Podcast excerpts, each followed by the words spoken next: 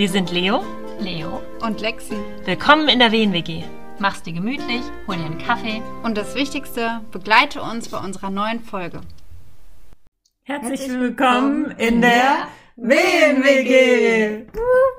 Wir sitzen tatsächlich diesmal in der WG, in der Wohnung, in der wir am Anfang auch schon die Podcasts aufgenommen haben. Und jetzt sitzen wir hier zu dritt und ich freue mich sehr, dass ihr hier seid. Ja, ich freue mich auch total. Ich habe eben Leo schon erzählt, ich habe vorhin, weil wir ja Podcast-Jubiläum hatten, in die erste Folge reingeguckt, oh. äh, ah. reingehört. Und ich fand sie aber so uninspirierend, dass ich gedacht habe, ich wüsste jetzt nicht, was ich dazu sagen sollte, weil die Idee war ja eigentlich, wir reden über diese erste Folge. Aber es, bei mir kam nichts. Wenn ihr so an die erste Folge denkt, kommt was bei euch? Also ich musste Lexi eben erstmal fragen, was drin vorkam.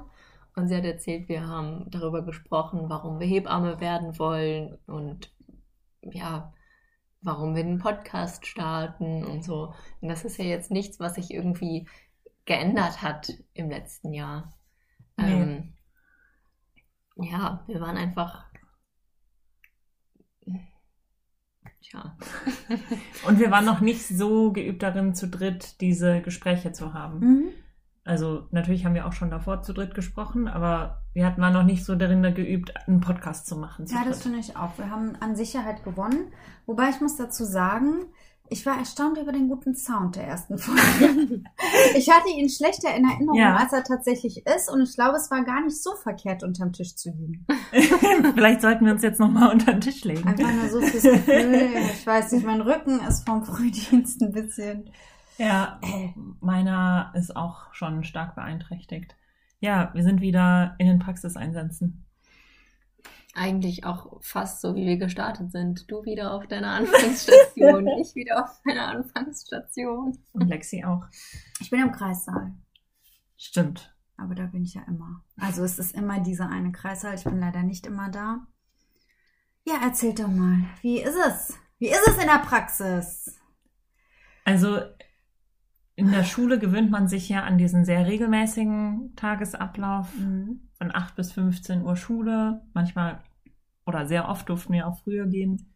Und in der Praxis muss man sich wieder an Schichtdienst gewöhnen. Mhm. Und ich muss sagen, mein Frühdiensthass hat sich gestern und heute nochmal verschlimmert. Aber auf der anderen Seite mag ich Frühdienst auch, weil ich danach dann eigentlich noch Sachen machen kann. Das ist so eine Hassliebe. Ja, es mhm. ist, also dieses Aufstehen ist purer Hass. Ja. Aber der dann, Feierabend, der Feierabend ist Liebe. Voll. Voll, weil wir haben im Kreissaal dann auch immer so 20 Minuten früher frei, manchmal auch eine halbe Stunde, weil dann schon die Spätdienstschülerinnen mhm. da sind. Und dann habe ich einfach so Viertel vor zwei, 20 vor zwei Schluss und Geil. dann so, was machst du noch mit der Zeit? Heute ja. ist gutes Wetter, man könnte schwimmen gehen, das Leben genießen.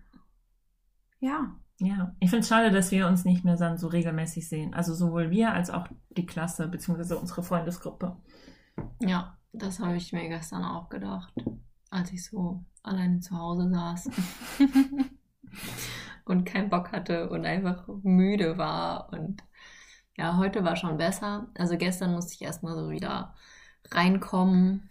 Ähm, heute war es in Ordnung, aber jetzt nicht meine Lieblingsbeschäftigung. Ich möchte nicht mein Leben lang auf dieser Station arbeiten. Nein, ich möchte auch nicht mein Leben lang auf dieser Station arbeiten. Aber dich hat ja auch ein besonders schweres Schicksal ereilt. Ja, aber ich trage es mit Würde und äh, hoch, hoch erhobenem Kopf. Ja, ich bewundere dich für deine, ähm, wie nennt man das? Ah, wenn man so das aushält und sich durchbeißt, es gibt so ein Adjektiv. Durchhaltevermögen. Ja, das ist das Wort, nach dem ich gesucht habe. Magst du unseren Zuhörerinnen erzählen, was dein Schicksal ist? Mm, Aktuell. Also, ich glaube, ich habe es schon ein paar Mal erwähnt. Also. Ich bin immer auf einer Wochenbettstation eingesetzt, die auch gleichzeitig einen hohen Pflegeanteil an Patienten hat. Und dementsprechend mache ich viele, viel Pflege auch. Und ich hatte jetzt noch gar keine Berührung mit äh, Wöchnerinnen oder Babys, obwohl das stimmt nicht ganz, denn gestern wurde ich dann spontan ins Kinderzimmer geholt, als der Kinderarzt da war.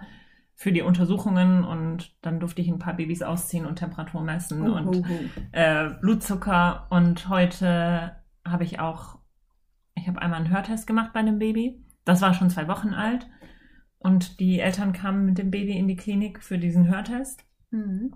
Und das war auch, das hat mich ein bisschen gefreut, das zu machen, weil das Baby ist natürlich dann nach zwei Wochen schon viel größer als so ein Mhm. Neugeborenes. Und die sehen einfach mehr nach Baby aus und Voll. weniger nach frisch geschlüpft. Und ich mag das richtig gerne und das hat mich gefreut und es war auch ein sehr süßes Baby. Ähm, und Dann hast du schon mehr am Baby gemacht als ich mal in den letzten zwei Tagen. ja, siehst du. Hast du gar nichts an Babys zu tun? Doch, also gestern habe ich der Orthopädin immer die Babys angegeben zum Alle hopp. Hüfte, zum Hüfteschallen, aber ähm, Macht ja, ihr sonst- Hüfteschallen? Mhm. Hüftschall. Ich habe das noch nie gemacht oder gesehen. Ja, doch. Das Die machen bei uns auch nicht die Kinderärzte. Oder? Nee, die, Die- werden die bei uns zum Orthopäden. Sono gefahren. Ja. Für einen Hüf Hüftschall. Bei uns gibt es das gar nicht. Das machen die Eltern, müssen dann einen Termin beim Ach Kinderarzt so, machen. ja, wenn die Klinik das nicht selber anbietet. Ja. Mhm. Mhm. Ja. Da wird dann geguckt, ob die Hüfte richtig Ja, oder ob die ausgebildet ist. Kinder halt breit gewickelt werden müssen oder so ein Gestell kriegen. Mhm. Ja, mein Cousin hatte so ein Gestell ähm, für zwölf Wochen, für die Ei, ersten zwölf ei. Wochen seines Lebens. Hm. Und ähm, ja, jetzt darf es, muss er es nicht mehr tragen. Und äh, meine Tante sagt jetzt auch, dass es viel einfacher ist zu kuscheln. Ja, das glaube Und ich glaube, mit so einem Gestell ist es nicht so einfach. Ja. Wahrscheinlich nicht. Mhm. Ähm, ja, also sonst irgendwie Blutzucker oder Temperatur oder sonst irgendwas bin ich irgendwie noch nicht so zu gekommen. Aber die Mütter sind auch alle sehr selbstständig und ja, Was ja Das- grundsätzlich gut ist. genau. Und ich denke, das kommt auch noch. Wir hatten auch lange irgendwie Kinder da rumstehen, weil die Mütter unterwegs waren. Also Kinder bei euch im Stationszimmer. Ja, Rauchermütter? auch, aber naja, vertiefen wir jetzt nicht weiter. Wir hatten das, das letzte Mal, als ich auf meiner Station eingesetzt war, war auch eine Mutter für vier Stunden weg. Und Oha. das Baby war zwei Stunden, äh, zwei Tage alt. Und dann hatte ich das die ganze Zeit auf mir. Das war, fand ich tatsächlich sehr schön, aber auf der anderen Seite habe ich mich gefragt, dann kommt die Mama wieder, Ja, ja Und ich hab das- ich hab das bestimmt zwei Stunden weg oder gewickelt, gefüttert, versucht schlafen zu wiegen. Ja, ja. Aber so ein Neugeborenes schläft ja nicht so furchtbar lang. Also zumindest nicht das Baby. Immer Ja. anders, ne? Immer anders. Und das hat seine Mama vermisst. Das war auch irgendwie eine komische Situation. Inwiefern? Weil sie nach draußen gegangen ist, um ihre anderen Kinder zu treffen. Oh, okay. Und dann aber nicht mit, also sie hätte das Baby ja mitnehmen können nach draußen, Hm. wenn sie es eingepackt hätte, aber das wollte sie irgendwie nicht.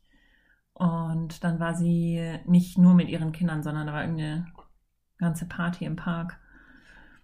War eine komische Okay, das Situation. ist auch crazy. ja. Soll ich erzählen, wo ich bin? Interessiert euch das? Mich Ja. interessiert vor allem, ob du Geburten gesehen hast. Nein! Obwohl Kaiserschnitte sind ja auch Geburten. Bauchgeburten. Und ähm, zur Geschichte. Ich bin jetzt zwei Tage im Kreissaal, habe drei Frauen äh, mit Sektio, also drei primäre Sektios betreut und keine Geburten. Und gestern auf dem Plan standen einfach mal sechs Sektios. Und ähm, ich übe mich darin, eine Geburt und eine Sektio nicht zu bewerten und Mhm. sie als gleichwertig, vor allem auch in der Betreuung der Frauen zu äh, begleiten, auch wenn mein Herz natürlich gerne richtig, also was heißt richtige Geburten?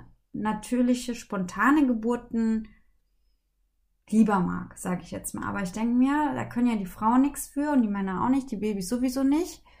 Ähm, ich muss es trotzdem gut betreuen. So, darauf lege ich meinen Fokus. Aber es ist natürlich total frustig. Ich weiß, wir kommen aus der Praxis. Wir haben so viele geile Sachen gelernt. Und dann kommst du in den Kreissaal und das Einzige, was passiert, sind diese Sektios am laufenden Band eigentlich. Ja. Von einem Primäre- oder Wunschsektios, die eigentlich von der Indikation her auch eine natürliche oder spontane Geburt Genau.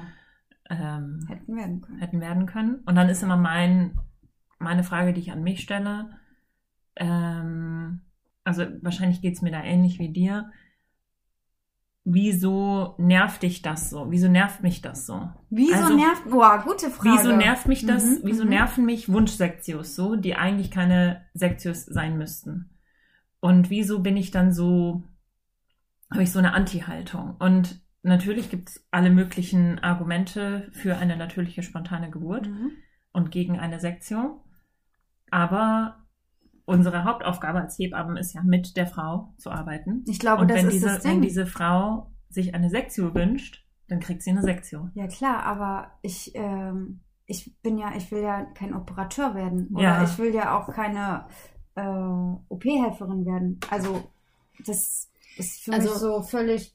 Die, die Frage, die ich mir immer stelle, ist halt, ist die Frau richtig aufgeklärt und ist es wirklich ihr Wunsch?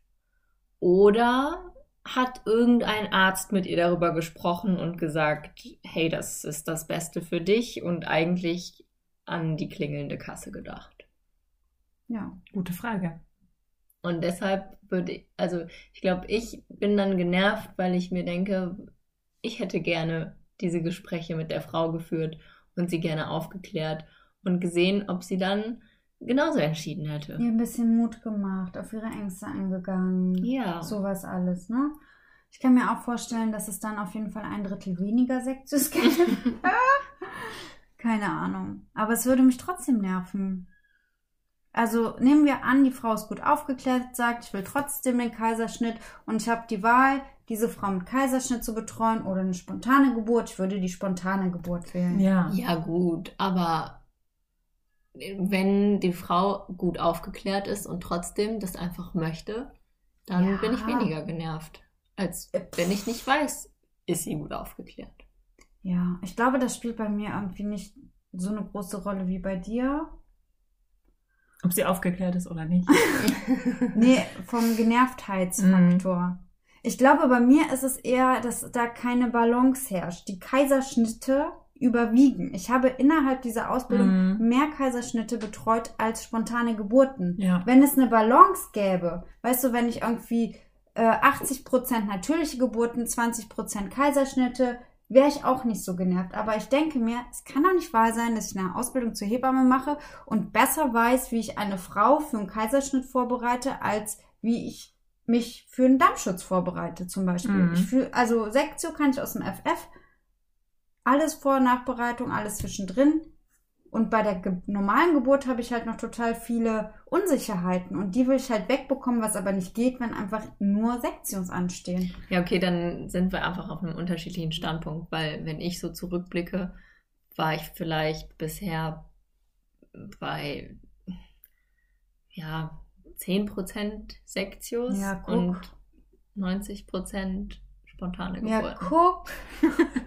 ich glaube, dann wärst du auch genervt. Gut Und manchmal ist es ja so, dass man am Tag, ich hatte, hatte zwei Frauen, die ich betreut habe, die eine Sektio hatten. Also an einem Tag. Ja. Ja. Das ist auch, weil es, weil eine Sektio, also ein Operationssaal ist so steril, muss natürlich auch steril sein, wie ich in meinem OP-Einsatz mehrmals eindrücklich gesagt bekommen habe. Und ein OP-Saal ist so klinisch und steril und so fernab von dem, was wir an der Hebammenarbeit auch schätzen. Das ist Es das, kommt so wenig Emotion auf, einfach. genau, es ist das Natürliche oder diese Bindung mit der, mit der Gebärenden, die man aufbaut. Ja. Aber es gibt ja auch Kliniken, die machen diese Kaisergeburt. Mhm. Ähm, das habe ich bei uns jetzt noch nicht gesehen. Aber das finde ich auch ganz spannend, weil dieses Baby da ja so dem, der natürlichen Geburt so ähnlich wie möglich durch diese Ja. Kaiserschnitt, durch diesen, durch diesen Schnitt geführt wird. ja. Und das finde ich dann auch ganz spannend. Ich glaube, das kann ich mir auch, ich glaube, das würde viel Frust nehmen, weil ich denke immer so, meine Belohnung für meine Arbeit ist die Freude der Eltern am Schluss. Ich Ja. darf Zeuge sein, wie die sich freuen, wie da Emotionen sind und Oxytocin und dieses ganze, wow, das Kind ist da und alle sind stolz und freuen sich. Das hast du halt bei einer OP Ja. nicht.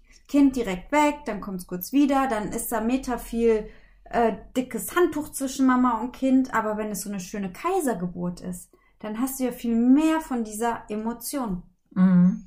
Ich habe gestern eine Sektion mit aus dem OP abgeholt und da dachte ich auch so, es ist so, ja, so Fließbandarbeit. Man, man kommt dahin, wartet, bis man dran ist. Vorher wird irgendein älterer Herr nach oben transportiert. Dann ist man dran und spricht irgendwie. Also der Typ aus dem OP, der die Frau an die Hebamme übergibt, der spricht dann mit der Hebamme über die Frau, als wäre sie irgendwie noch gar nicht da. Dabei liegt sie daneben auf dem Tisch.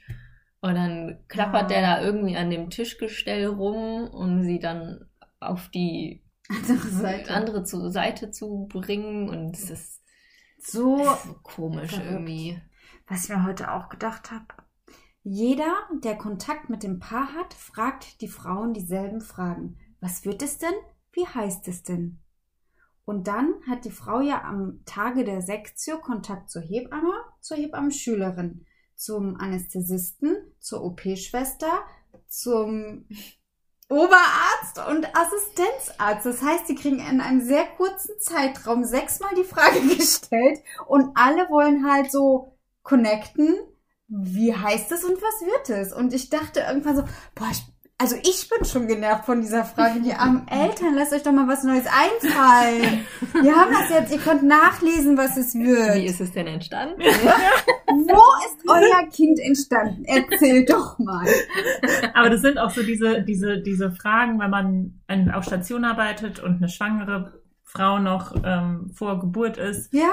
Dann stellt man auch diese Frage. Ja, und Wie dann, wird das Kind dann heißen? Was genau. wird es denn? Haben Sie ist das ihr erstes Kind? All das sind Sachen, die man nachlesen könnte. Aber man will ja irgendwie einen Zugang finden. Aber das, es muss doch andere Fragen geben, als was wird es denn, wie heißt es denn? Vor allem, wenn eine Frau, die wird eingeleitet, die soll alle zwei Stunden CTG schreiben kommen, dann wird sie quasi alle zwei Stunden, weil vielleicht immer jemand anders kommt und sie anschließt gefragt, wie heißt es denn, was wird es denn? Ist doch total Banane. Man könnte sich neue Fragen überlegen. Ja. Was wünschen Sie sich beruflich für Ihr Kind? natürlich. Äh, was kann man fragen?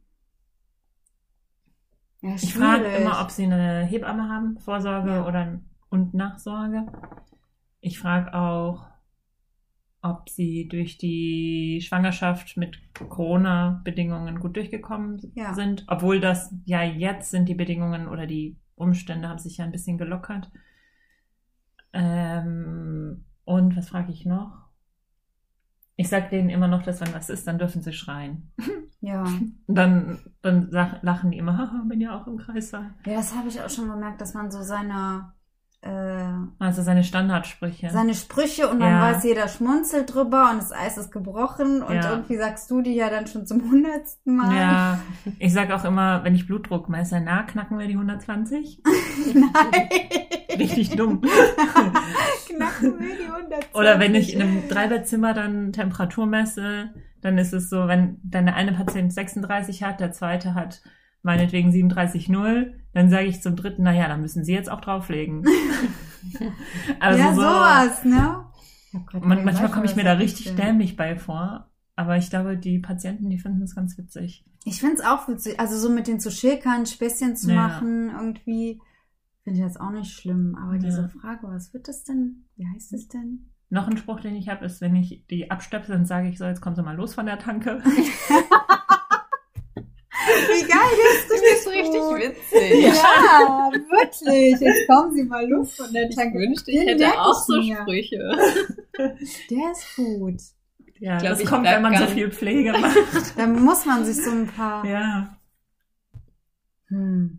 Aber ja, man, man könnte sich andere Sprüche überlegen oder andere nee, Fragen aber die für. Sprüche finde ich gut. Ja, ja die stimmt. Sprüche sind gut. Ich glaube, ich würde fragen, Fragen also ich, ich habe noch nie darüber nachgedacht, aber jetzt, wenn ich drüber nachdenke, würde ich vielleicht fragen, auf was sie sich am meisten freuen. Sehr gute Frage. Gute Frage. Oh, wow. Äh, gute Frage. Richtig gut, geil. Und ob sie vielleicht, manche haben ja so ein bestimmtes Kleidungsstück, in das das Kind eingepackt werden soll, ob sie mhm. sowas dabei haben oder so eine bestimmte Decke oder so. Selbst ich werde glücklich, wenn ich darüber nachdenke, auf was freue ich mich, wenn das neue Baby da ist. So. Selbst mm. wenn es mhm. das dritte Kind ist oder so, dann freut man sich vielleicht auf die Zusammenkunft der Kinder. Ja, oder das ist so eine wenn es das erste ist, freut man sich drauf. gemeinsam einfach auf dem Sofa zu liegen oder so. Oder ich weiß nicht, das, den ersten gemeinsamen Spaziergang. Mhm. Voll. Ich sage auch immer beim Abschied viel Spaß beim Kennenlernen. Ja. Das ist auch Weil es ja auch so eine Kennenlernphase ist einfach, weil der Mensch kommt neu in das Leben Ja. und bringt schon alles mit an Wesenszügen. Und nur weil man mit dem Kind so lange schwanger war, heißt es ja nicht, dass man das Kind hundertprozentig schon kennt. Nee. Oder wie war das bei dir? Nee, lernst du erst kennen. Die, also. Ja, so ist es. Was ich heute äh, gesagt habe, bei der einen Frau habe ich gesagt, tschüss, ich wünsche Ihnen und Ihrer Tochter viele schöne gemeinsame Jahre. Oh. Und dann habe ich mich aber Viele so, so 18 mindestens hoffentlich. Und dann dachte ich schon, okay, das musst du modifizieren. viele, viele schöne Momente. Momente ist gut, aber es, sind, es ist ja mehr Viele als schöne Momente. gemeinsame Jahre klingt, als hättest du den Abschied der beiden schon vor Augen. Oder dann habe ich bei der nächsten gesagt, äh, ich wünsche Ihnen ein schönes gemeinsames Leben, weil dann habe ich es nicht so auf Jahre. Ja, aber es war ist auch besser, irgendwie. Ich glaube, ich sage einfach nur alles Gute und das ist voll lame. Leo sagt einfach Tschüss, ne? Ciao. Ja, und die Eltern haben mich so richtig Jahr. verdutzt angeguckt und dachten, nee, was, was sagt ihr denn? Weil ich denke, jetzt muss ich sehr überschwänglich und emotional den alles Gute wünschen und dann entstehen da halt so weirde Situationen. Ich wünsche Ihnen viele schöne gemeinsame Jahre.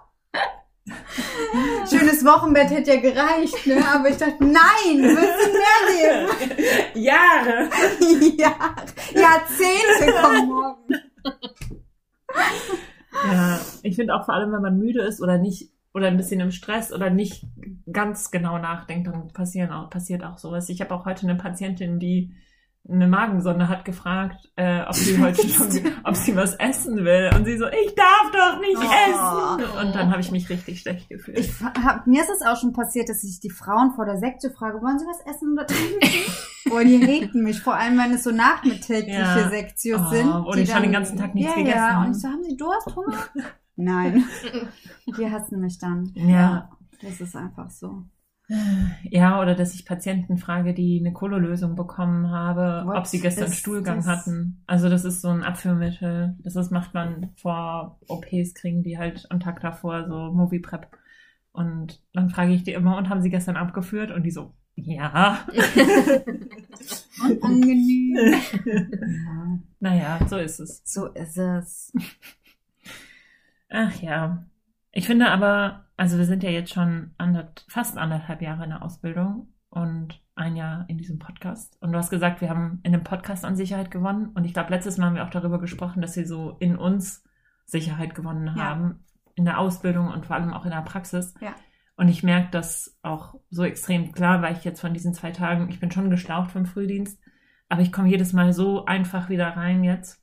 Das ist cool, das habe ich mir. Gestern war ich noch nach dem Dienst so, boah, ich wusste nicht wohin mit mir und wie, wo, was. Heute war ich drin. Da Ja. hatte ich gute Laune, hab gestrahlt, hab meine Scherze gemacht mit den Patientinnen und Patienten und Babys. Und ähm, Stimmt, jetzt wo ihr es sagt, ich habe am Anfang oder wenn ich neu bin irgendwo auf einer Station, brauche ich eigentlich eine Woche, um reinzukommen. Um Und ohne jetzt? Anspannung mit den anderen zu reden. Ja, und jetzt hat es halt einen Tag gedauert. Genau. Geil. Ja. Ja, Aber gut, ist halt auch keine neue Station. Ne? Das stimmt. Ja, aber ich mache mir auch, ich habe mir so gedacht, selbst wenn es jetzt eine komplett neue Station wäre, auf der ich arbeiten würde, oder ein komplett neuer Kreissaal, obwohl in einem Kreissaal wäre ich wahrscheinlich aufgeregter. Aber auf den Stationen denke ich mir so, ja. Ja, ich auch mittlerweile. Ist mir Also- egal, wohin ich komme. Ja, vor allem, ja gib mir, gib mir Aufgaben, ich mache die, Ja. lass mich ein bisschen in Ruhe. Ja, genau. Nerv mich nicht, sag mir, was ich auch so. Das Ding ist ja, ich meine, ich hasse es auf der einen Seite, dass wir so ständige Wechsel haben Mhm. von Stationen und Einsatzorten. Auf der anderen Seite merke ich ja, das hat uns abgehärtet. Wir Ja. sind nicht mehr so Weicheier, dass wir uns in die Hose scheißen, wenn wir auf eine neue Station kommen, sondern es ist halt die zehnte neue Station, jetzt Ja. ein bisschen überspitzt. Und also was ich dann auch gemerkt habe, ist dann, also ich, so Stresssituationen oder Chaossituationen habe ich früher viel mehr auf mich aufgenommen oder viel mehr so gedacht, oh, ich muss das jetzt lösen oder dann unwirsche Kommentare oder eine Stimmung dann so auf mich bezogen mhm. und gedacht, oh, ich mache ich mach irgendwas falsch oder dann tausendmal nachgefragt, ob das, was ich jetzt gemacht habe, richtig war. Äh, und mittlerweile denke ich mir so, ja, juckt mich, juckt mich nicht. Also heute war es auch wieder sehr chaotisch bei uns und davon war ich auch genervt. Aber dann habe ich gedacht, na gut, ich kann einfach nur das machen, was ich machen kann. Ja. Ich kann ein kaputtes System nicht retten. Ja. Und nun gut, so ist halt Krankenhaus leider. So ist es. Ich hatte auch gestern so einen coolen Moment. Ähm, manchmal ist das so, kennt ihr das, wenn ähm, man ist am Stationszimmer und alle lästern über irgendwas? Mhm. So. Und es war gestern auch so. Und es war das Thema Eltern, die ihre Babys abhalten. Ne? Und ich habe ja alle meine drei Kinder abgehalten. Mhm. Und da habe ich auch so gemerkt an dieser Situation, ich bin über mich hinausgewachsen, weil ich habe dann einfach gesagt, äh, da muss ich mich jetzt direkt mal outen. Ich habe meine drei Kinder abgehalten, weil ich dachte, es ist doch scheiße, dass die da so Halbwissen über das Abhalten verbreiten. Es ist kein Töpfchentraining irgendwie. Und das hätte ich mich früher, glaube ich, nicht getraut, so zu sagen, ich bin anderer Meinung und ich sehe das so und so so geil. Wie hast du das denn, also wie hat das geklappt oder wann? Ich habe gemerkt, ähm, dass die gar nicht daran interessiert waren, ein Gespräch übers Abhalten zu führen, sondern einfach lästern wollten. dann habe ich es auch Die suchen gelassen, sich dann so. auch das nächste Thema, ja, über das sie lästern genau, können. Und dann dachte aber, so, oh, ihr wollt gar nicht ins Gespräch kommen. Übers Abhalten. Abhalten. Ja. Also ich erzähle euch was. Man geht davon aus, dass Kinder signalisieren, wenn sie mal müssen. Mhm. So. So wie sie signalisieren, wenn sie Hunger haben, signalisieren sie auch, wenn sie Pipi oder Kaka müssen. Du weißt das als Mutter nicht, denn du packst ja dein Kind direkt in die Windel ja, es ist, also ich schätze, also so ein bisschen habe ich mich auch schon mal drüber ja. informiert. Ich denke, es ist ein Lernprozess. Es wird am Anfang genau. vielleicht nicht so gut klappen ja. und dann immer besser. Richtig. Ich frage mich nur, ob es einen sehr einschränkt, weil wenn man Gar jetzt nicht. irgendwie unterwegs ist oder so, dann. Ziehst du dem Kind eine Windel an. Und wenn du merkst, es muss mal, ziehst du die Windel aus und lässt es ins Gebüsch pinkeln. Okay. Und ziehst sie dann wieder an. Mhm. Und manchmal signalisieren Kinder nicht, weil die Freiheit habe ich meinen Kindern auch gegeben. Wenn die keinen Bock haben, haben die halt in die Windel gemacht, wenn die im Spiel vertieft waren. Und das ist auch total okay. Aber so 80 bis 90 Prozent der Male haben die halt einfach klar signalisiert, ich muss mal. Und es hat mich null eingeschränkt. Guck mal, mit drei Kindern habe ich das auf die Kette gekriegt. Mhm. Es halt geht voll klar. Krass. Ja, aber es ist so normal, wie mhm. ich stille mein Kind. Ja. Und wie lange hat es gebraucht, bis du so wusstest, okay, das muss mal? Boah, das ging super schnell. Ein, zwei Wochen und ich war voll drin. Hast du es direkt von Anfang an gemacht? Direkt nach Geburt? Ähm, bei Elia schon. Bei Tom hat es ein bisschen gedauert. Tom war ja mein Schreikind. Und er hat super oft geschrien, weil er mal musste und nicht in die Windel machen konnte. Und Noah war zu dem Zeitpunkt ja noch nicht trocken. Bei Noah wusste ich das alles nicht. Und dann habe ich angefangen, Tom abzuhalten. Wenn er geschrien hat, habe ich ihn übers Töpfchen gehalten. Er hat gepinkelt, er war zufrieden danach. Und dann dachte ich, hey, das ist ja komisch. Warum beruhigt er sich denn, wenn ich ihn übers Töpfchen halte und er pischert? So. Dann habe ich mich angefangen, über das ganze Thema zu belesen, habe Noah erstmal die Windeln vom Po genommen, ihm Stoffwindel und viel nackig. Tom habe ich dann nur noch abgehalten. Was war die Frage jetzt nochmal? Ob du es direkt nach Geburt gemacht ja, hast. Ja, und bei Elia habe ich es dann direkt ja. nach der Geburt, weil es war so klar, es funktioniert mhm. so gut und ich kann die Zeichen auch sehr klar deuten und es gibt auch einfach so standardisierte Situationen, wenn ein Kind mal muss. Das wacht nach dem Schlafen auf, 100% muss es mal. Es wacht morgens auf, 100% muss es mal. Es hat gerade gestillt oder ist beim Stillen, 100% will es danach mal Pipi oder Kaka machen. Du kannst die Uhr so danach mhm. stellen, wann dein Kind mal muss. Und, Und ich kann mir vorstellen, Entschuldigung.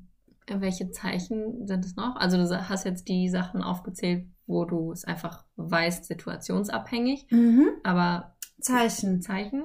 Äh, wenn die so so Geräusche machen irgendwie oder die sind unruhig weinen, sind meckrig, ist ein Zeichen. Aber jedes Baby hat auch ganz verschiedene Zeichen. Ich habe mal von einem Baby gelesen, das dann immer so mit seinem Mund so Spuckebläschen gemacht hat. Und dann wusste die Mutter, ah, der muss mal. Oder die gucken konzentriert und so ein bisschen verträumt. Und dann weißt du schon so, okay, der spült da rein. Ich glaube, der muss mal. Also es ist von mhm. Kind zu Kind unterschiedlich. Aber du findest es halt nur heraus, wenn du dein Kind ohne Windel lässt und siehst, das macht eine Grimasse und danach pullert es. Und dann mhm. weißt du, aha, das ist ein Zeichen für ich muss mal. Okay, ja, spannend. Total. Ja. Und äh, was du dann auch machen kannst, ist sie so ein bisschen konditionieren, sage ich mal. Du hältst sie übers Töpfchen, weil du hast gesehen, das, mu du, das muss mal. Dann machst du pss, pss, pss, und dann strullern mhm. sie los. Und irgendwann kannst du das so vorm Schlafen gehen, damit das Kind länger schläft, weil es würde ja sonst wach werden, lässt, hältst du es ab, machst das Geräusch, es pischert los, alles gut. Voll gut. Ich kann mir So auch vorstellen, natürlich. dass es dann für die Kinder später, wenn sie dann im Kindergartenalter sind, einfacher ist, auf Toilette zu gehen, Voll. weil, also ich habe mal in einem Kindergarten gearbeitet und die Jungs und die Mädels, eigentlich alle Kinder, hatten so, haben dann immer diesen Pipi-Tanz aufgeführt, so wenn sie auf Toilette Ja, mussten, ja. aber nicht gehen wollten, Ja. immer sie dieses Umhertanzen oder um sich die Beine so gegeneinander pressen und ich dann immer so, Du musst. hier Kind XY, musst du auf Toilette? Nee. Aber das haben meine tatsächlich auch, Okay. weil die so gerne spielen. Ja, und ja, das haben wahrscheinlich alle Kinder Alle unabhängig davon. Ja. Aber es ist, also die waren auch alle drei ungefähr mit 18 Monaten trocken. Ah, Und die Hebamme sagte halt, ein Kind hat drei Jahre Zeit, um trocken zu werden. Dann meinte ich, ja, das ist grundsätzlich auch nicht falsch. Aber wenn ein Kind die Kompetenz hat, schon deutlich früher trocken zu werden, warum das nicht fördern? Warum muss ein Kind mit drei Jahren noch in seine Windel scheißen, sage ich jetzt mal, ähm, wenn es früher die Kompetenz hätte, in, aufs Klo zu Mhm. gehen? Und ich finde das oft oder oft beobachte ich, dass die Eltern einfach keinen Bock haben, ihr Kind auf, aufs Klo zu setzen. Dass sie sagen, du hast doch eine Windel an. Das Kind sagt schon, ich muss mal. Und die Eltern sagen, Mhm. du hast doch eine Windel an. So. Und klar, es ist mehr Arbeit, aber es ist auch irgendwie. Also würden wir uns doch für uns selber auch wünschen, dass jemand sagt, komm, ich bring dich aufs Klo statt mach in die Windel. Ja, das stimmt. Mhm. Naja, das zu dem Thema. Danke für Habt ihr noch Fragen?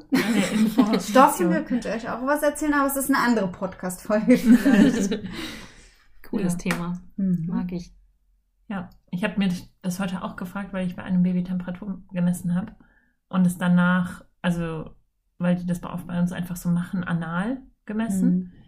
obwohl wir ja in der Schule mal besprochen rektal? haben. Ist das Anarektal? Ich frage mich, also es Das ist beides ich das glaube, es heißt gleiche. rektal, oder? Ja. Aber Anal anal, ist es, anal würde auch passen, weil es ist ja anal.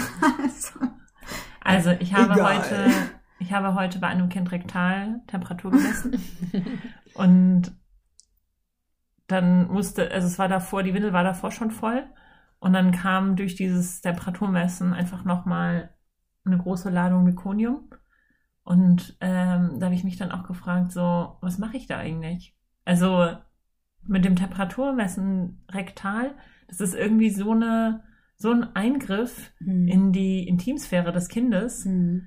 Wieso messe ich nicht unter der Achsel? Vor allem, Und bei uns messen die halt einfach alle rektal und dann, obwohl wir das in der Schule besprochen haben, dass man das genauso gut unter der Achsel messen kann, mache ich das immer rektal. Ja. Weil die Ich auch, auch. bei uns sagen, Die- nee, du ja, misst ja. bitte rektal und nicht unter der Achsel. Axal Vor heißt allem das, finde glaub ich- oder? Achse, ja. Axia. Ich finde, das ist halt auch so eine krasse Manipulation, dass das Kind ja gar nichts anderes kann, als richtig sich einzuscheißen. Ich glaube, jeder kennt den Moment, wenn das Kind anfängt zu scheißen und gar nicht mehr aufhört und Ja. alles ist voller Mekonium, nur weil man mal eben Viel, äh, Temperatur gemessen. Temperatur gemessen hat. Und was ist die Schlussfolgerung daraus oder was folgt dem? Das Kind nimmt dann sehr viel ab. Deswegen messe ich zum Beispiel keine Temperatur mehr, bevor ich wiege, sondern immer Mhm. nach dem Wiegen, weil das Kind so krass abführt, dass dann alle so, huch, das hat ja so viel abgenommen. Interessant, das ist gut. Aber vielleicht hätte es gar nicht so viel abgenommen, wenn man nicht ständig im Po Temperatur messen würde. Ja. Vielleicht wäre das ein bisschen. Wir hatten auch ein Kind, das, ich habe in der Kurve geguckt und es ist, ich glaube, innerhalb der letzten zwei Tage, es ist seit zwei Tagen auf dieser Welt, äh, zehnmal wurde Temperatur gemessen, weil der schrecklich, schrecklich. kam auf die Welt mit 37,9 oder so. Oha. Also der war, ähm, hatte erhöhte Temperatur bei Geburt und dann wurde jetzt halt die ganze Zeit nachkontrolliert, aber es war schon seit vier oder fünf Mal Messen halt unter 37,5 und von dem her halt total Warum wurde denn Okay. dann nochmal so oft nachgemessen? keine Ahnung. Irgendein Arzt hat angeordnet, bitte so und so oft messen. Und, und dann habe ich in diese Kurve geguckt und habe auch gedacht, dieses arme Kind. Und dann wurde es auch schon, so oft wurde der Blutzucker gemessen. Und ich so, hä, warum muss ich denn jetzt schon wieder Blutzucker messen? Es tut mir auch immer leid, wenn ich diese ganz zerpiekten Fersen sehe. Ja, das habe ich mir heute auch gedacht. Da wurde ein Kind, ähm, das wurde zum dritten Mal der Zucker gemessen und das Kind war halt noch nicht so alt. Und man hat noch die beiden Piekser von den ersten beiden Malen gesehen. Und dann hat die Schwester trotzdem am gleichen Fuß auch noch das dritte Mal gepiekst. Scheiße. Wo ich mir auch dachte, das tut doch bestimmt auch schon weh. Warum nimmt sie nicht einfach mal den anderen Fuß? Ja, oder mich- wenigstens die andere Seite von der Ferse oder so. ja. Was ich mich auch frage, ich glaube, vielleicht habe ich das auch schon mal erwähnt, bei diesen ganzen Stoffwechseltesten und ähm, Bilirubinwert und so, muss das Kind immer in die Ferse gepikst werden. Wieso wäre es nicht einfacher, man nimmt einmal aus der Vene Blut ab, es ist ein Pieks und man hat mehr Blut und kann dann all diese Sachen machen. Aber ich das- piekse für Billy und Stoffwechsel einmal. Ja. Und wenn es nicht läuft, zweimal. Weil besser zweimal stechen als quetschen. Ja, Ja. und aus der, aus der Vene ähm, Blut abnehmen dürfen ja nur die Ärzte. ja. Und bei uns zum Beispiel gibt es keine Kinderärzte und dann gibt es niemanden, der das wirklich kann. Mhm. Ich frage mich halt, was angenehmer ist für die Kinder. Hm. Not gegen Elend. Ja, ist wahrscheinlich beides scheiße. Ja. Ja. Glaube Ja. ich auch. Was ich aber auch ganz schlimm finde, und ich bin ja so ein richtiger Monk, sind Pflaster auf Babyhaut. Ich denke, nimm dir die Zeit und drück eine Minute, dann hat das Baby kein Pflaster, was man ja dann wieder abmachen muss, was ja auch wieder ein Das fällt Schmerz eh auch ist. ab. Also bei uns kleben die Pflaster richtig, richtig gut. Mhm. Und dann musst du halt immer, dann sind die Fersen ganz aufgeweicht vom Pflaster, so riffelig. Dann musst du es abziehen, ist ein Schmerz, dann nochmal stechen. So, man kann ja auch einfach mal kurz warten, drücken, bis es nicht mehr blutet und dem Kind wenigstens das Pflaster ersparen. Wir haben halt so winzige Pflaster, dass Ja, ich mir da noch nie auch, Gedanken drum gemacht habe. Wäre jetzt ein Impuls. Ja. Es wäre ein Impuls, wenigstens die Pflaster dem Kind zu ersparen. Weil Ja. überleg mal, du denkst, das ist ein winziges Pflaster, aber guck mal auch im Verhältnis zum Baby. Ist es Ja. nicht mehr Das winzig. stimmt wohl. Dann ist es schon mal äh, mittelgroß auf jeden Fall. Mhm. Ich hasse Stoffwechselteste. Abnehmen. Ja, ich auch, aber ich bin mittlerweile sehr routiniert. Mhm. Das ist das ja, ich Gute. wünschte, diese Routine hätte ich. Also ich bin nicht so routiniert, aber wenn ich es alleine selbst machen darf, dann finde ich es nicht so schlimm. Ich finde es schlimmer zuzusehen, wie manche Schwestern es machen. Ja. Wenn sie dann das Kind alleine auf die Matte legen, vielleicht noch auf den Bauch. Das Kind sieht nichts, es spürt nur den Schmerz. Ich finde halt, ein Elternteil kann das Kind einfach auf den Arm nehmen. ja. Dann läuft das Blut von Ja. alleine nach unten in den Fuß und dann geht es auch ganz schnell, das abzunehmen. ja, ich mache das auch. Also wenn ich das mache, dann mache ich das immer mm, mit Elternteil hält das Kind auf dem Arm oder äh, eine andere Pflegekraft oder so. Hm. Ja, wir können das nicht machen. Also wenn wir die äh, Stoffwechseltests im Stationszimmer machen, dann geht das nicht, weil die Mütter da nicht mit rein dürfen. Manchmal komme ich aber in den Genuss oder mittlerweile total oft, dass die Ambulanten halt zur U2 wiederkommen und dann kann ich halt von A bis Z äh, das ganze Prozedere machen, von also mit Eintragen, Stoffwechsel, Billy, Hörtest und dann gibt es so einen extra Raum dafür und dann bin ich mit den Eltern in diesem Raum und mache es so, wie ich es richtig finde. Die gut. Babys stillen dabei, die Mama tröstet das Baby direkt, wenn ich piekse. Das Blut läuft gut, weil, ne, wie du gesagt hast, Baby ist oben. Und ähm, das sind die Momente, wo ich merke, okay, so macht mir Arbeiten Spaß, wenn ich es halt so machen kann, wie ich es möchte. Da ist niemand, der mir in diesen Raum reingrätscht. Ich kann einfach alles selber Das ist machen. voll gut. Und ja. Ich wünschte auch, wir könnten bei uns auf Station die Stoffwechselteste und alle anderen auf dem Zimmer einfach machen. Bei den Eltern. Ja, aber Mama. was würde denn passieren, wenn du das anregst? Wenn du sagst, so lass uns doch mal so einen silbernen Wagen packen mit äh, Waage, Lanzetten, Kärtchen, Wickelauflage und dann fährt man halt von Zimmer zu Zimmer. Wäre ein Impuls. Ist das ein Impuls? ja, es ist irgendwie manchmal, das ist mir an mir dann auch schon aufgefallen, auch als ich dieses Kind heute Temperatur gemessen habe. Ich mache dann manchmal Sachen nur, weil sie in diesem Krankenhaus so gemacht werden, obwohl ich das nicht so möchte. ja. Obwohl ich das nicht so machen möchte. Und dann frage ich mich immer, stumpfe ich ab? ja, voll. Also ich stumpfe definitiv Ja, ab. ich glaube, ich auch.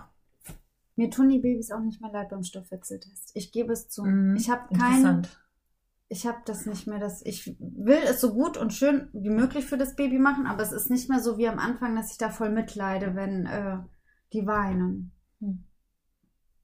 Was ich gut finde, weil ich halt weniger leide.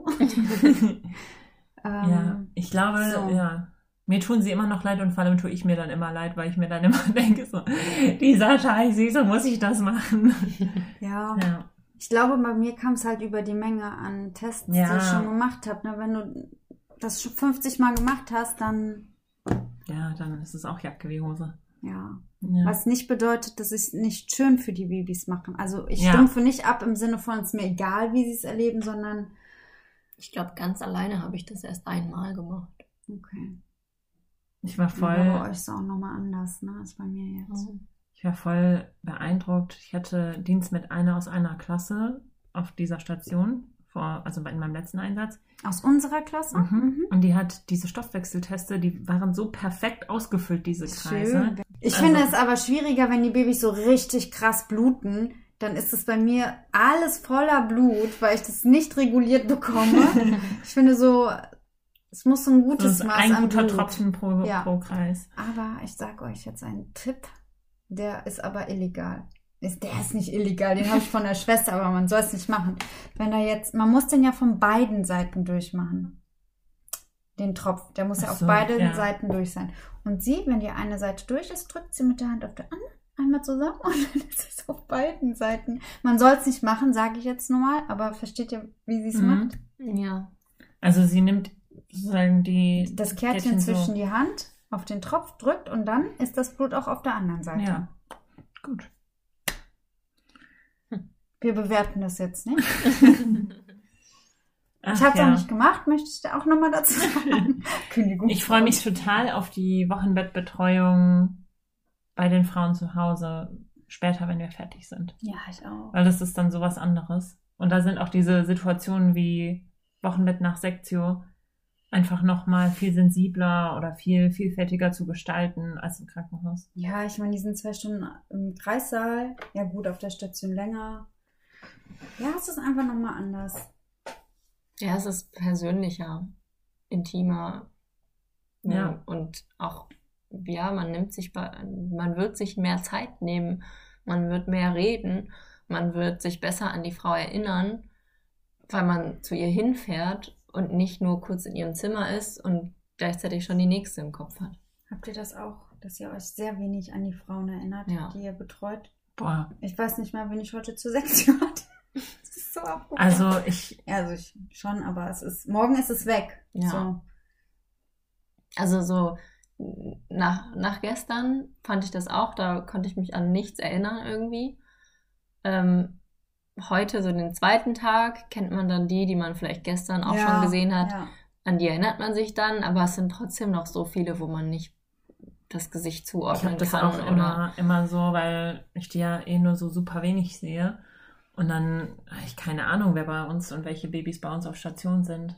Das ja, und dann weiß man auch so wenig und kann auch wenig fragen, ja. weil man, man weiß gar nicht, war das jetzt eine Sektion oder war das spontan oder ja, und war, was war bei dem Kind? Und man müsste halt alles immer wieder nachlesen, aber dafür hat man dann auch irgendwie nicht die Zeit und es ist voll schade. Ja, das denke ich mir im Krankenhaus richtig oft, wenn ich so arbeiten wollen würde, wie ich gerne arbeite, dann müsste ich ja 24 Stunden da sein, weil ich alle Akten mir vorher durchlesen würde. Ich würde mir die Krankheitsgeschichte durchlesen, die Familiensituation. Geht alles nicht. Das geht nicht. Naja, dann wissen wir ja, wo wir nach der Ausbildung nicht hingehen. ja, ich glaube, es ist bei uns dreien relativ eindeutig. Ja, ich denke auch. Mhm. Habt ihr das auch, so ein Phänomen? Ihr wiegt ein Kind, legt es auf die Wickelkommode zurück und habt das Gewicht vergessen. Ja, ich vergesse oh so God. viel. Ich muss mir ich alles auch. sofort Direkt aufschreiben. aufschreiben, sonst ist es weg. Auch wenn ich Vitalzeichen bei den ja. Frauen messe. Ich habe nach jedem Mal muss ich es mir aufschreiben, bevor ich das nächste messe. Es ja. ist wie, es sickert gar nicht. Ich konnte das am Anfang richtig gut, dass ich mir, ich bin in ein Dreibettzimmer gegangen, habe alles gemessen, bin ich zurückgekommen auf ins Stationszimmer und habe es eingetragen. Boah, nee, das und ich. konnte mich dran erinnern, aber mittlerweile, pff, mein Hirn ist ein Sieb. Nee, das konnte ich von Anfang ich an geh, nicht. Ich, ich bin heute bestimmt 15 Mal in ein Zimmer reingegangen und jedes Mal bin ich raus und ich so, Moment, wer war das jetzt? Ja. Wie heißt die Patientin? Ich mache mir gar nicht mehr die Mühe, mir Namen zu merken, weil ich weiß, du vergisst sie eh. Ja. Das ist auch ein bisschen traurig. Vor allem, wenn du die Eltern halt dreimal fragst, wie, wie war nochmal ihr Name? Weil du halt auf die Karte den Namen schreiben musst, auf die Fuß- und Armbändchen. und dann keine Ahnung wo nochmal hin. Und dann muss ich halt dreimal fragen, wie hießen sie denn nochmal? Und dann sagst das ist du- mir maximal peinlich. Und dann sagst du am Ende trotzdem, ich wünsche Ihnen viele schöne gemeinsame Jahre. Alter Verwalter, nee, ja. es ist nicht die Art, wie ich arbeiten will. Dieses fließbandmäßige Nee. Zack, zack, zack, zack, zack. Und von daher unterschreibt alle die Petition, ähm, Warte mal. das Freiberufliche, das Freiberufliche auch ähm, Elternzeit. Elternzeit, Mutterschaftsgeld oder was auch immer. Also es gibt, Elterngeld. es gibt auf jeden Fall Mhm. gerade eine Petition im Bundestag. Die hat zwar schon die 50.000 Stimmen, die sie braucht, erreicht, aber es schadet bestimmt nicht, wenn noch mehr Richtig. unterschreiben. Nein. Bin ich auch dafür. Freiberuflichkeit muss einfach attraktiver werden. Mhm. Na, im Krankenhaus eigentlich auch. Ja, das stimmt. Eigentlich ist das das, was, woran gearbeitet werden muss, ist dieses System. Eigentlich Krankenhaus. muss dieser Beruf attraktiver werden. Äh, aber ich habe noch eine Sache, worüber wir sprechen könnten. Habt ihr alle drei, also haben wir alle drei, äh, die Doku gesehen? Nee. Ralf wird Hebamme? Ja. Nein, ich hab sie noch nicht Oh, gesehen. Leo. Ah, okay, dann machen wir das vielleicht in der nächsten Podcast-Folge. Ja, dann müsst ihr mir ähm, noch sagen, wo ich das gucken kann. Auf TV Now. Du brauchst ein RTL Plus Abo. Stopp. Brauchst du sowieso. Aber Ich dachte zuerst, es wäre kostenlos auf Join. Hab festgestellt, nein, du brauchst ein RTL Now Abo. Hab ein Abo abgeschlossen und ist dann direkt gekündigt. Das ist eine kostenlose Testphase von 30 Ja. Tagen. Du kündigst direkt, nachdem du es dir Per eingeschaltet Knopfdruck, hast. ganz easy, kannst du direkt ja, und kündigen. was, wenn dann in zwei Wochen die nächste Doku kommt, die ich da gucken will? Same Dann nimmst du eine andere E-Mail. Oder so. Okay. Die war gut. Ja, Es ich habe das überall gut. gehört. Dürfen wir darüber reden oder spoilern Ähm, wir zu krass? Also- Marie hat uns auch geschrieben, dass sie Stimmt. uns die empfiehlt. Marie, mit der wir vor ein paar Podcast-Folgen über ihre berufliche Zukunft Grüße. gesprochen haben. Grüße, gehen raus. Wie seid ihr denn? Wo habt ihr das her? Das ist so ein Standardspruch. Ich Echt? weiß. Von Menschen, keine Ach Ahnung. so. Sag das nächste Mal Bescheid, damit ich mitmachen kann. Genau, ähm, ich fand, ja. Also reden Das- wir jetzt also ich Ja, finde- doch, reden. Ja, ich finde, dass Ralf eine richtig gute Hebamme wäre, Voll. weil er so toll auf die Frauen eingegangen ist Mhm. und so emotional mit dabei war. Er hat bei Ja. jeder Geburt geweint Ja. und er war bei jeder Geburt super aufgeregt und so wertschätzend den Gebärenden und dem Paar gegenüber. Und ich finde das, ähm, ja, fand, ich finde, er sollte wirklich die Ausbildung zur Hebamme machen, weil ich finde, so jemand wie ihn brauchen wir. Er Ja. war Reporter, oder? Ja. Mhm. Ich fand's krass, wie ihn die Rufbereitschaft fertig gemacht hat. Dass er so völlig fertig war von dieser Rufbereitschaft, aber es passierte einfach nichts. Und er immer mit dem Handy, mit dem Pieper, nee, Handy war das, ne, konnte Mhm. nicht schlafen und ja, Mhm. völlig fertig davon. Und deine Tasche war schon die ganze Zeit gepackt. Und dann dachte ich so, wie wird das bei mir sein? Werde ich fertig sein? Und ich dachte so, nein, du hast Kinder, du bist eh immer rufbereit. Ja, du bist es wahrscheinlich dann auch gewohnt. Also ich kenne es von mir. Ich hatte, wenn ich so bei, ich weiß noch, ich war öfter mal in der, in der Uni-Zeit vier Wochen lang für so internationale Studierende verantwortlich, die für die Zeit in die Unistadt kamen, in der ich studiert habe. Und dann hatte ich das Notfalltelefon immer bei mir. Also für diese vier Wochen, weil ich der Notfalldienst war sozusagen, wenn irgendwas ist. Und die ersten paar Nächte habe ich dann immer nicht schlafen können, weil ich so, Krass. hat das Handy geklingelt? Hat das Handy geklingelt? Hat das Handy geklingelt? Und dann irgendwann, nach so ein paar Tagen, habe ich mir gedacht, ja gut. Aber da war es dann auch so, die Notfälle waren dann sowas wie um zwei Uhr morgens. Ich kann die Waschmaschine nicht finden. Ach du Scheiße. Und nicht sowas wie, ich habe Wehen. Ja, das stimmt. Also ich war ja zwei Monate in Rufbereitschaft und ich konnte durchaus schlafen und ich, man muss sich halt immer mal wieder klar machen, so, hey, Chill mal. chill. Es kann sein, dass du angerufen wirst. Es kann aber auch sein, dass du nicht angerufen wirst. Und deshalb verhalte dich so, als wär, würdest du nicht angerufen werden. Sei aber halt trotzdem bereit. Also jetzt nicht Ja. irgendwie Alkohol trinken oder sonst was. Klar. Aber ähm, ich habe super geschlafen, was auch daran liegt, dass ich einen sehr leichten Schlaf habe. Also ich weiß, sobald mein Handy anfängt nur zu vibrieren, bin ich wach. Ja. Und dann war ich halt auch wirklich wach, wach, weil ich mich dann auf die Geburt gefreut habe und wusste, es passiert was Spannendes. Aber natürlich war ich trotzdem froh, als ich nach zwei Monaten dann mal wieder keine Rufbereitschaft mehr hatte ja. und wieder wirklich chillen konnte. Ja, man darf halt nicht die ganze Zeit im Gedanken sein, also was ist, wenn es jetzt klingelt? Klingelt es jetzt? Klingelt es jetzt? Sondern einfach sein Leben weiterführen. Ja. Wie fandest du die Wehensimulation? Mm. Also auf der einen Seite finde ich es gut, dass es so etwas gibt, weil dann Menschen, die Geburtsschmerz äh, noch nie erlebt haben oder auch nicht erleben werden und die einen Bezug dazu bekommen wollen, dann einmal eine Erfahrung dergleichen machen können. Auf der anderen Seite ist es dann ja nur der Schmerz und nicht die Hormone, die dabei ausgeschüttet ja, werden. Und das Ziel, und das Babys, Ziel und ja. die Gesamterfahrung ist ja überhaupt nicht dann damit zu vergleichen. Und ähm, deswegen finde ich, das ist halt keine Wehensimulation, sondern eine Schmerzsimulation. Ja, das habe ich mich auch gefragt. Ich dachte so, ich würde mir gerne dieses Gerät mal äh, durchtesten und sagen können, ja, so fühlen sich Wehen an oder nicht. Weil wenn nicht, ja. dann wofür? Ja. Das ich denke halt, wenn man in dem Prozess ist oder in diesem, in dieser im Untergeburt ist und ein Kind kriegt, dann sind die Schmerzen oder die Wehen oder die ähm, Kontraktionen anders, als wenn ich mir so ein Gerät dran packe ja. und das diesen Schmerz simuliert. Aber es ist ja nicht. Ich würde gerne ausprobieren. Ja. Ich auch. Und das Ding ist ja auch, was ich witzig fand, ist, dass der halt sich so aufgeführt hat oder sich so verhalten hat wie eine echte Gebärende. Diese ja. tiefen Töne und sich festhalten, ja. hat der Hebamme nämlich zu ihm witzig. Und dann hat er auch so an ihr gehangen und ja, so sein Becken kreisen lassen. Ich glaube, er, er würde gerne ein Kind kriegen. Ich dachte so, hat er sich bei, das bei einer Geburt abgeguckt oder ist es natürliches Schmerzverhalten von Menschen? Kreisen mit dem Becken. Wahrscheinlich ist das beides so. Ja. Ach ja, du musst es unbedingt gucken. Ja, das, war richtig cool. cool. Das war eine gute. Auf rtltvnah.de. okay. Wollen wir noch was sagen? Nee. Ich bin auch leer geredet. ich habe auch nichts hinzuzufügen. Ich werde mir das angucken und reden wir im nächsten Podcast nochmal. Ja, dann werde ich mir auch direkt die Princess Charming Folgen angucken. Mm. Ja, ihr Lieben, wir sind jetzt seit über einem Jahr dabei beim Podcasten. Mhm. Es werden noch zwei weitere Jahre, mindestens. nee, warte mal. Ja, doch.